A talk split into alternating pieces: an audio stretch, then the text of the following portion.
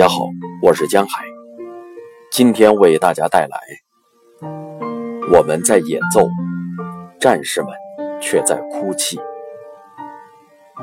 瓦洛加·齐斯托克廖多夫，十岁，现在是一名音乐人。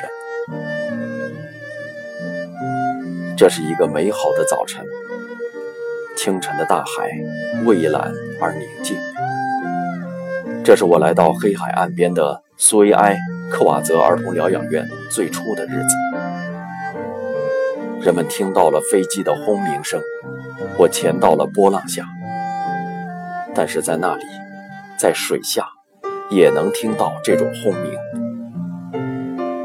我们没有害怕，而是玩起了打仗的游戏，都没有怀疑战争在哪里已经开始了。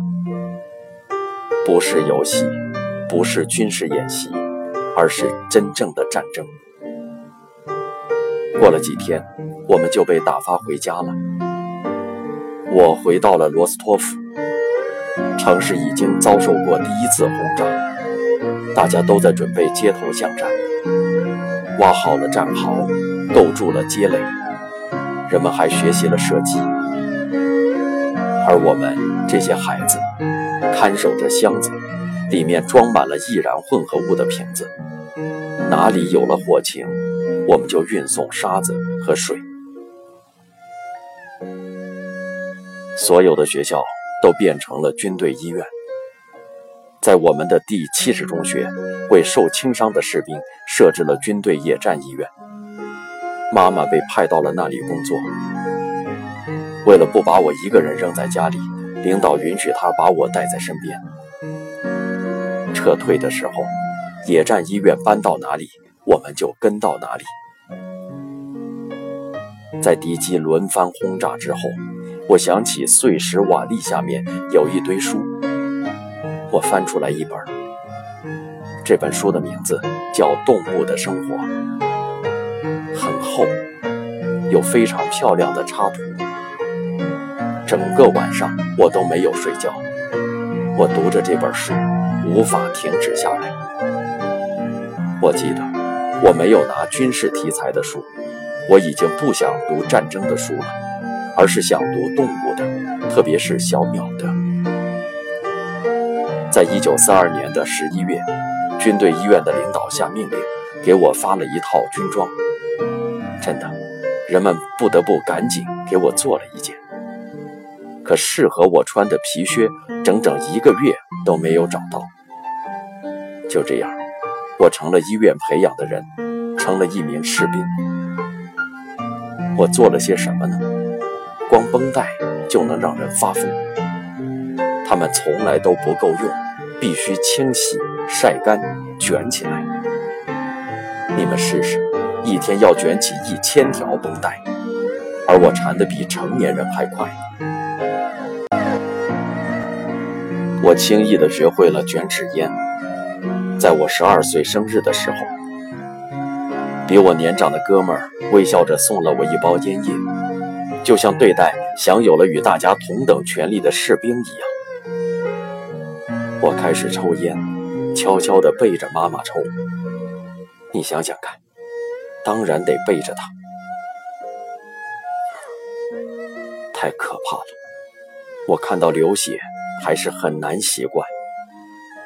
我害怕烧伤的病人，他们满脸乌黑。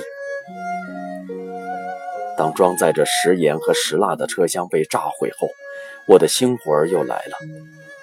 食盐是给厨师的，食蜡呢是给我的。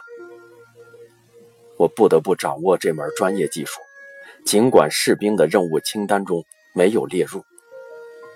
我要制作蜡烛，这比处理绷带还要困难。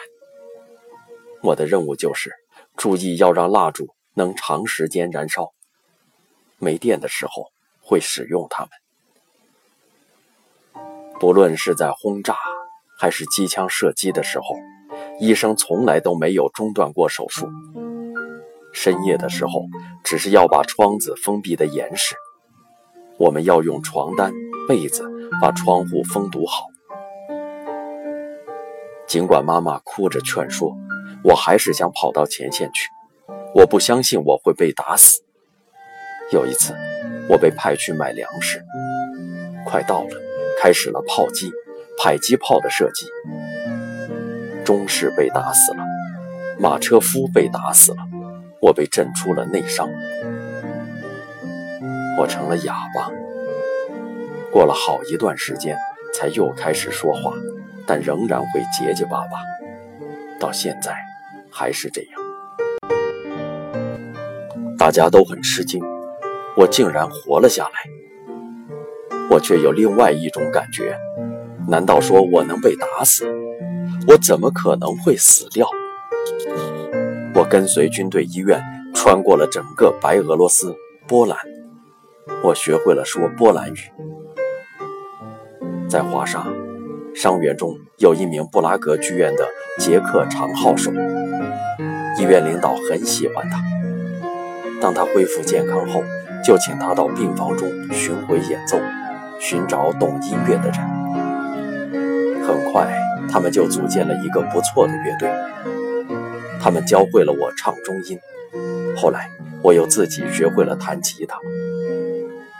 我们演奏的时候，战士们都哭了。我们演奏的都是快乐的曲子。就这样。我们打到了德国，在被轰炸过的德国村庄，我看到一辆童车扔在地上，我很高兴，骑上它就离开了。这样骑行很方便。在战争年代，一件儿童玩具我也没有见到过。我忘了，他们应该在哪里有卖的。儿童玩具。